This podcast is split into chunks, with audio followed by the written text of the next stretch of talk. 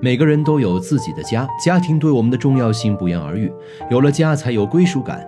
一个人若是没有了家，挣再多的钱，有再大的成就，也是无济于事。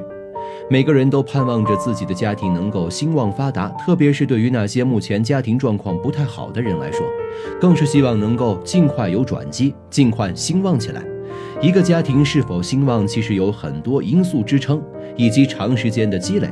一个家庭一旦陷入三种怪圈，好日子就过到头了。一好吃懒做的怪圈。一个家庭要想兴旺发达，离不开家庭成员的共同努力。要是家中有好吃懒做之徒，家里的日子好过不到哪儿去。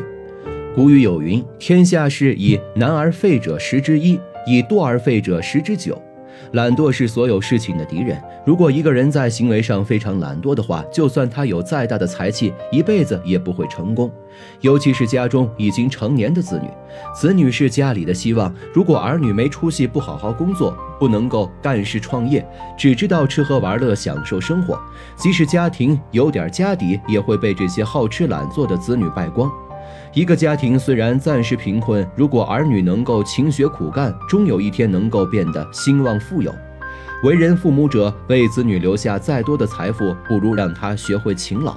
当他能够勤奋，能够吃苦，那么就算是现在吃苦一时，也会有翻身的一天。二吵吵闹闹的怪圈。老话常说“家和万事兴”，一个家庭和睦了，家里的日子才会越过越好。每个人都知道这个道理，但是真正来了事情，却很少人能做到。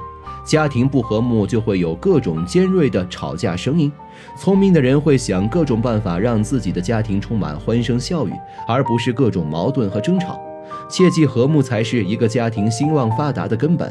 一个家庭只有和和睦睦，才能够团结一致、团结一心。大家拧成一股绳，才会聚集更大的力量，发挥更大的优势。一家人平平静静过日子，没有波澜，没有吵闹，这才是最大的福气。